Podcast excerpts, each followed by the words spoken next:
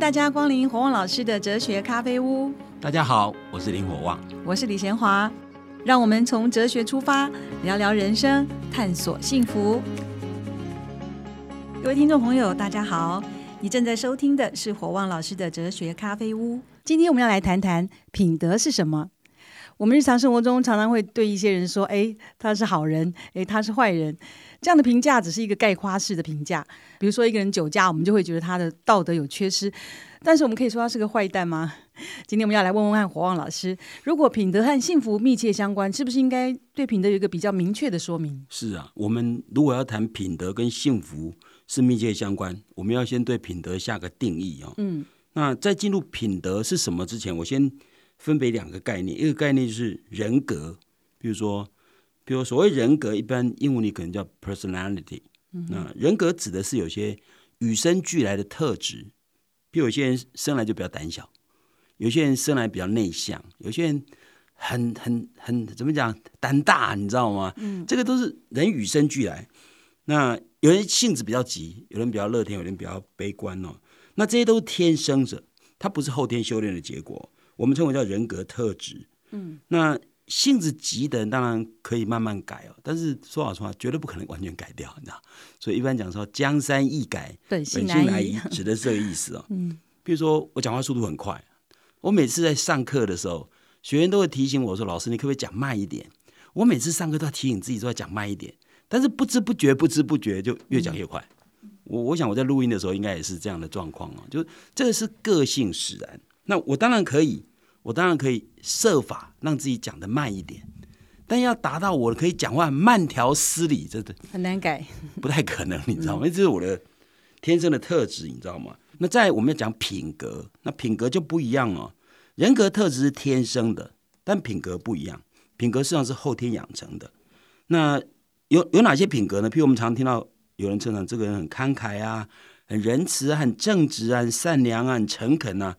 我们有时候会听到别人会批评他说：“哦，这个人很吝啬啊，贪婪啊，狡猾、残败、残暴啊，这些都是品格。被称赞的那些品格，我们称为叫好的品格。那一般我们称为叫什么叫品德？其实就好的品格，我们称为叫品德。那如果不好的品格，我们就说坏的品格。所以你被人家咒骂的品格，就是一般人认为是不好的品格。那所以如果人的人格很难改变呢？那品格则是一个后天的修养。那我一般会讲说，每一种品格，什么叫品格？我们会讲品格，其实每一种品格会对应一种行为。嗯，譬如我们说诚信的品格，我们说这个人很诚信呢，代表他对应的是他可能是不说谎、不欺骗这样的行为。那我们说这个人很仁慈，我们说他是很仁慈的品格，是代表这个人呃展现出会关心别人、照顾别人、愿意为别人付出哦。那我们说这个很吝啬，吝啬指的他经常一一毛不拔，或者出手非常小气啊。所以品格是人们在面对道德处境的时候会采取的一种行为倾向或者习性。所谓习性，就是他养成习惯，他他就是这种人。所以你如果知道一个人，你如果说一个人很吝啬，而且你知道他真的是个吝啬的人，你就知道他每次跟人家吃饭的时候，尽量让别人出钱，他自己想办法不出钱了。那这种就是他养成这样的习性。那所谓行为的倾向跟习性啊，就是跟跟那人格特质有点一样，有点一样。那个一样就是在拥有某种品格的人哦，他几乎会做出那个品格所对应的行为。所以一个人如果，譬如说我们讲一个人如果是很诚恳的人，那你会发现到说，他如果讲假话，他他会脸红，你知道吗？嗯。那有些人讲假话就很自然啦，比方他。他没有诚信的品格，你知道吗？所以所谓品格，其实养成跟人格一样的地方在于说，人格是天生的，你的行为的倾向；可是品格是后天养成的行为的倾向。也就是说，我我内向害羞，这不是这这是我先天的。可是我我变成一个很诚实的人，不是我一生来就很诚实。我我我事实上小时候也说过谎啊。可是我长大慢慢修炼，慢慢修炼，我就变成一个很诚信的人。所以诚信这种这种品格是后天养成的。行为倾向或者后天养成的习性，那如果一个人养成某种品格，我们其实几乎可以预测。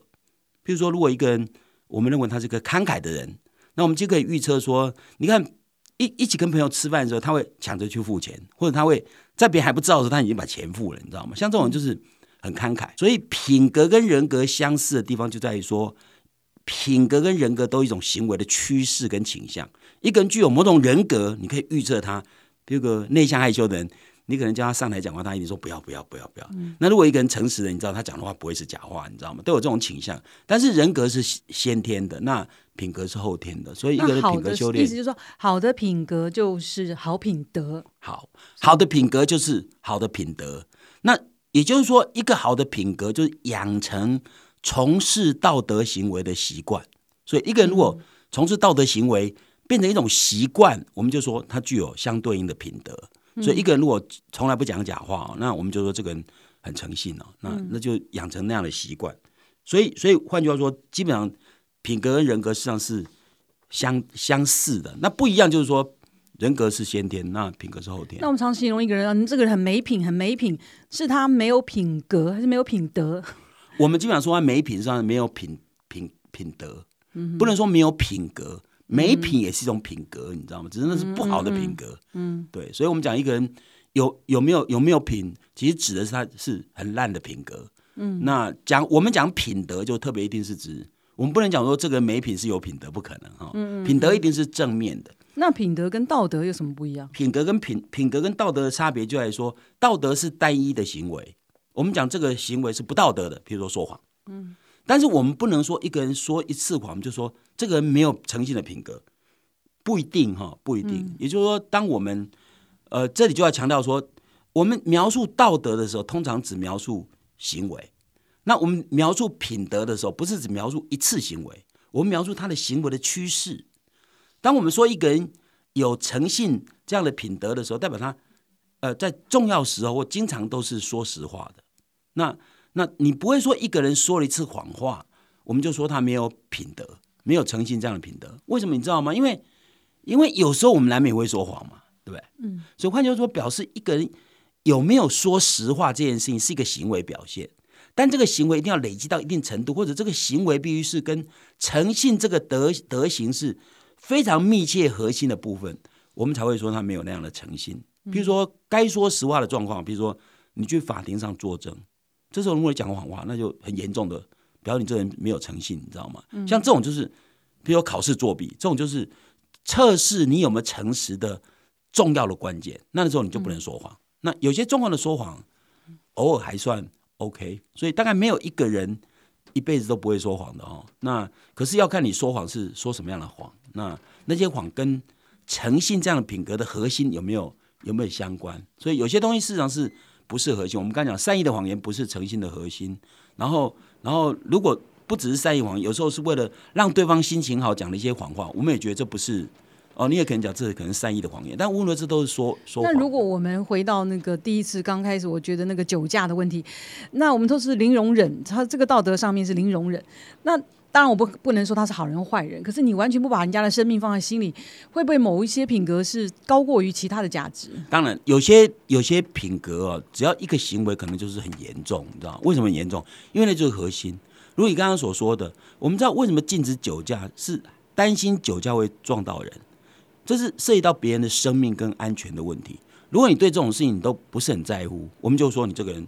其实没有仁慈的品德，这是我们可以讲，因为因为你不能冒任何险，你不能把别人生命冒任何险，所以有些行为只要做一次，我们就可以断定这个人不够善良，对不对？不够仁慈，应该说不够仁慈。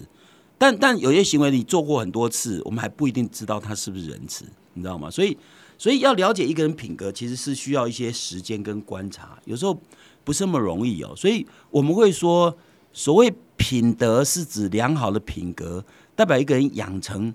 从事道德行为的习惯，像这样人，如果他从事不道德行为，他会他会不自在，你知道他会不自在，他会不安。那我们如果想说，一个人如果做了一个不道德行为不安，基本上应该说这个人还蛮有品德的，你知道吗？嗯。那偶尔偶尔可能特殊状况之下做了违反道德的行为，我们觉得也许那种状况情有可原，也许不行。但无论如何他会不安，代表他有他知道是他知道这是不对，对，嗯。那所以我们就不能说一个人犯过这个错，你你只能刚刚说他没有仁慈的品格，不能说他是一个坏人。哦，要了解一个人是不是好人坏人，其实是太快了。我刚刚讲说，要了解一个人是不是有某种品德，其实都不容易。为什么？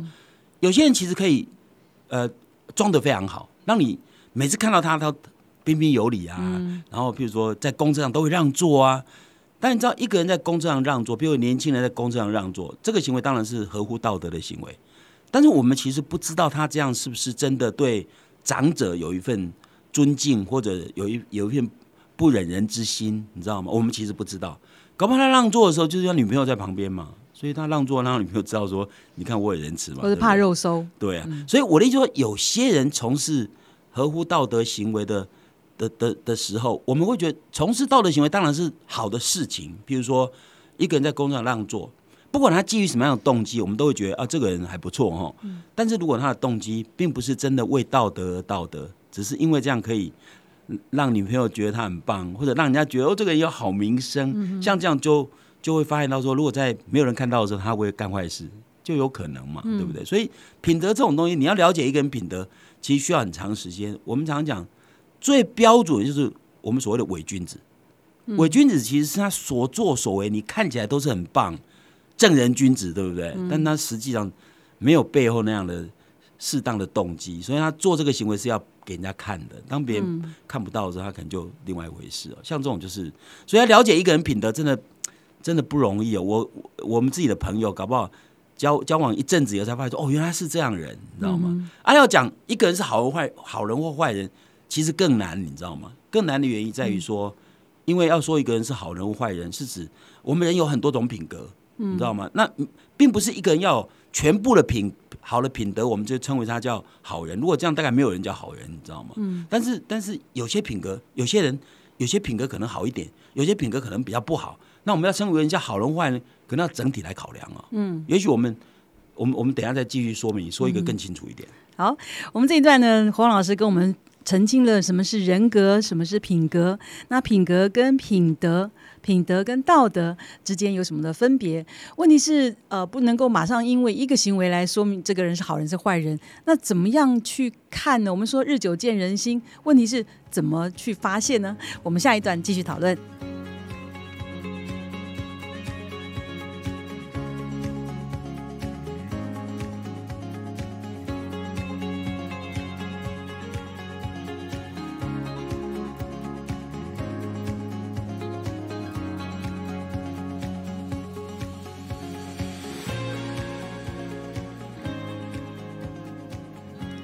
欢迎回到火旺老师的哲学咖啡屋。我们今天谈的是品德是什么？上一段我们澄清了人格、品格、品德、道德之间有什么不同。可是我们怎么样可以去看一个人到底他是好还是不好？那这个这一段邀请火旺老师来跟我们说明。我再重新说明一次哦，行为是我们看得到的。比如一个人，一个人如果公车上有没有让座啊，或者是或者是跟人家跟人家吃饭的时候会不会很礼让啊，这些东西都看得到。但要了解一个人有没有相对应的品格，那不一定看得到。不一定看得到的原因，是因为只因为一个行为，我们不能说他就有那种品格。嗯，我我我前面讲过，一个长期公车上让座的人，他有可能是讨好女朋友啊，所以他不见得是具有相对应的动机。所以当我们讲一个人有没有品格的时候，不是只有表现在那个行为上面，而必须他从事这个行为背后的动机是要适当的。如果他不是适当，我们也不能说他具有这样的品格，所以行为看得见，品格看不见，因为品格需要长期观察，有时候长期观察不一定能够准呢。就像我前前一段讲，有人是伪君子啊，你看到他的时候都很棒啊，你看不到他可能就另外一回事了。所以了解一个人的品格，真的需要一点时间呢。那所以我我为什么常常讲说，一个人从事某一个行为，你不能从这个行为说断定这个人是一个什么样的品格。好，那再来更难就是说，我们说一个人是好人或坏人，这其实更难。因为品格其实很多种，我们人，呃，我们人是一个非常非常复杂的动物。譬如有些人，他可能他可能很诚实，但他有可能很小气，知道吗？就诚实人有可能小气，或者一个人很能慷慨，但他可能很好色，你知道吗？所以，所以人的品格其实有非常非常多种。我们并不能因为一个人有一个不好的品格，就说这个人是一个坏人。如果这样，那真的是真的完蛋了。大概没有一个人是有。完美的品格哈，所以基本上我们要承认一个人是好人或坏人的时候，必须综合他所有的品格。我们来看看这个人到底大概是怎样哦。比如说，我们都知道很多我们所尊敬的一些一些宗教家，像正言法师啊，那他们都做了非常非常多的善事。那我们觉得他哦，他们人格非常非常高尚。但是严格讲，正言法师虽然有慈善这样的品格、关怀这些品格，一定是有的，但他们可能缺乏正义这个品格。比如正义通常涉及的是对不公不义的事情会发生，对不对？或者对政府不正义的政策会呛瞎，那他们从来不做这件事情，所以，所以他们显然没有展现出所谓正义的品格。但我们不能说，那这样正言法师少一个品格就不是好人，那这样完蛋了，你知道吗？那我们对于坏人，我们也不能说，哦，这个人只要干了一件坏事，或者或者有一个很坏的品格，我们就说他他他是一个坏人哦。那我们要评价一个人是好人坏人，应该把他所有的行为加加减减，你知道吗？嗯。如果一个人，我常常讲，如果一个人加总的结果，他对社会是加分多于减分，就算好人，我都认为是好人。对我，我们不能期待一个人是百分之百完美的嘛。所以要了解一个人百分之完美，那那这个当然是很难哦。所以为什么一般人会把道德当成口号跟教条？原因在于说，我们一谈道德就把标准抬得非常非常高。嗯。那如果这样，我们怎么教孩子啊？那刚才说你。你所有都不能犯错，那孔子都讲过“人非圣贤，孰能无过”。那如果犯一个过就是坏人，那 那完蛋了，大家都是坏人，你知道吗？所以我们应该讲说，犯过没关系，犯过他他如果知道自己错，将来能够改。人家讲知过能改，善莫大焉嘛。更何况他可能在别的地方加了很多分，对不对？所以我我常常讲说，一个人如果在对这个社会上，他主要从事的部分是合乎道德的，那他对社会就是加分多一点。那他可能有些地方不好，那我们讲他可能减分，可是他减分如果很少，他加分很多，我们就称这是好人。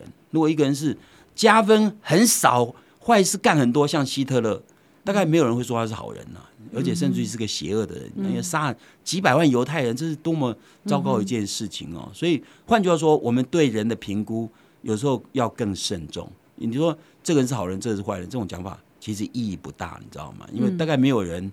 是完全不会犯错的。对，那那你刚才说我们没有办法从一个好的行为来判断他是不是有好的动机，那怎么去看？现在我们知道了加总起来，如果是对社会加分就是好。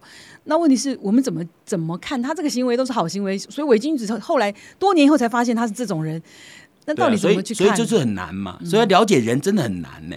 所以我经常讲说，我相信孙中山先生，大家一定觉得他是一个革命家，而且。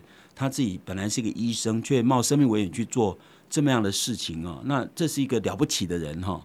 那可是孙中山先生有很多绯闻啊，你知道吗？嗯。所以你不能说哦，这也有绯闻，所以他就是坏蛋。那你刚才说，其实我们讲一个人好人或坏人，好像太简化。那问题是，怎么那那怎么样去看一个人呢？因为人心海底针嘛。那你刚才说其实很难。那有没有？呃，具体的方式，我们说啊，时间日久见人心。没有，我刚刚讲，我刚刚讲就是你要了解一个人不容易哦，所以了解一种品格也不容易哈。那那我我刚刚只是在讲明说，我们要评价一个人是好人坏人的时候，其实要慎重。这个慎重的原因是因为不能因为你看到这人做一件坏事，就是觉得他是坏人，这样这样太快了，你知道吗？因为他搞不好在很多地方其实做了很多不错的事情哦。所以我我这么讲说，其实，在有史以来有很多人，你看起来他做了一些事情，好像是。很糟糕的行为，但如果你了解他整个人的全部，嗯，比如说我经常讲，很多人都觉得我讲话很凶啊，然后脾气很坏啊，经常骂人啊。可是我看我全部，就会发现说，哦，哦，对啊，他当然瑕不掩瑜嘛，对不对？对。那我我举一个最有名的例子，其实这个例子是在我们伦理学里面经常引用的例子，就是就是辛德勒。这这个我相信很多人都知道辛德勒这个名字啊。嗯。辛德勒是第二次世界大战一个德国的商人。那事实上，第二次世界大战以后啊。以色列在耶路撒冷的郊外的山丘上建立一个一座那个国家大图书馆的纪念馆。那他的纪念馆就是为了纪念那些在二次大战期间冒着生命危险拯救犹太人的人。然后他纪念馆这边有有一条一条树木夹道的所谓正义大道。那每种一棵树，代表一个在在二战期间不顾生命危险拯救犹太人的人。结果那个那个树现在超过六千棵，嗯，可以，可是表可见表示在二次世界大战了，冒自己生命危险去救人的人其实还不少，你知道吗？所以表示这世界上还是蛮不错的哦。那一定有很多人根本就根本就还没被发现，说不定那个都挤不下去。然后事实上，这个林荫大道这纪念馆里面，他把他把那个救的人最多人有一点有点列罗列出来啊。那最有名的英雄叫做瓦伦堡，他是瑞典的生意人。他在一九四四年呢，奉瑞典政府的命令哦，进入匈牙利首都布达佩斯，他透过外交手段呢，直接或间接保住了十二万名犹太人的性命。十二万，十二万人，对，那这是这是最有名的，最重要的哈。第二个最有名啊，第一个应该第一个是救了很多人，但他不是那么有名。第二个最有名就是就是所谓的辛德勒、哦。嗯，拍成电影，那辛德勒事实上是曾经那个 Steven Spielberg 拍了一个电影叫《辛德勒名单》嘛，还得过得过奥奥斯卡金像奖。那辛德勒市长是一个生意人，他出生在捷克，但他是个德国人。那其实他当时当时进入波兰的时候，他去波兰经商，那而且他一开始是支持纳粹的，而且他利用支持纳粹去经商赚很多钱，你知道吗？所以他原来是一个挺纳粹的人。可是在波兰的时候，他发现纳粹开始要要杀波兰波波兰人的杀犹太人的时候，他就开始开始有些反弹。那市长简单讲就是，他冒着各种生命危险呢、拯救了超过一千两百个犹太人。各位，我常常讲说，辛德勒救人不是说一个人掉到水里面去，我把他救起来这么简单哦。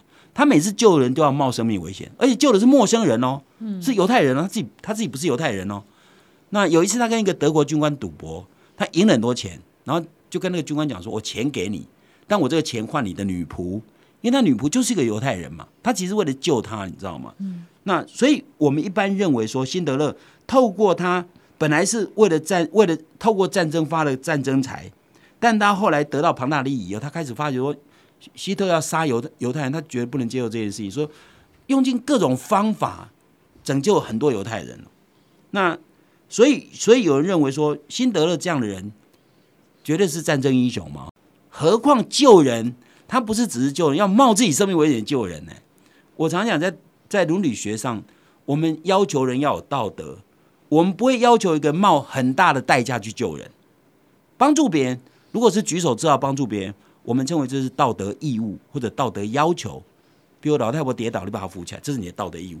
公正让座，这是你的道德义务。因为因为你付出的代价很小，道德上不会要求一个人冒生命危险去救人。好，但辛德勒真的做了这样的事情，而且救了一千两百犹太人。但辛德勒平常是一个什么样的人？其实辛德勒实际生活里面是一个好赌、好酒、好玩女人。他对女人，他对他对他对自己的太太是不忠的，你知道吗？那你你可以从他日常生活看这个人，这简直是一个糟糕的人嘛。可是大概没有人会认为辛德勒是一个很糟糕的人。我我们会在伦理学上，我们会称为他是个道德英雄。虽然他不是道德圣人，因为他犯错嘛，哈，他犯了很多错。但我们会觉得说，他犯的错跟他所做的善事来讲，小巫见大巫，你知道吗？就是说他他对对妻子不忠，他他赌博、好酒这件事情都是很不好的行为。但是你说他这个人是坏人，没有人会这样认为。所有人觉得哇，冒自己生命危险救了一千两百个人，这怎么可能是坏人？所以我们会称为他是道德英雄。所以我我用这个例子来说明说，如果如果辛德勒没有碰到第二次世界大战，因为他的人格特质没有办法完全展现出来，你知道吗？所以这个战争使得他变成是一个原来是个不一样的人。如果日常生活里没有战争，他平常就是就是花花花公子嘛，你知道吗？那吃喝玩乐嘛，你知道吗？但是一个战争让他凸显出人性的这种对人的对人生命的尊尊重跟敬爱，所以他愿意冒生命危险。那我想听过这样子以后，我们会发现，其实我们应该尽量避免说用好人坏人来形容一个人，好像这样子，这种道德评论是太简化了。对，那有一个观众朋友问说，有一个人他对他是好人，对我而言他是坏人，那有没有可能就是没有这么客观跟观众朋友这样的讲法，其实就对好人坏人就是通从通常的用法。但我常常讲，我们应该避免这样用。你可以说，那个人对我做了很多我认为是不应该做的事，那他对别人做了应该做的事，你可以这样讲。但你不能说，那对我是好人，对他是坏人，这这有点所以还是不能用这样子你不，能所以我我我其实建议大家不要动不动就用好人或坏人，嗯应该说这个行为是应该，这个行为是不应该，这比较容易看得出嗯来。那至于说这个行为是应该或不应该，他做了应该或不应该的行为，是不是具有相对应的品格，我们还要观察。对，哇，经过这样很深刻的来呃论述，让我们比较清楚品德到底是什么。无论如何，我们尽量还是不要用好人坏人来对一个人进行道德评论，这样实在太简化了。那你要看某一个人是不是有这个品格，其实很困难，需要很容易出错。好，所以最好就是就事论事。我们今天就讨论到这边，我们下集再见。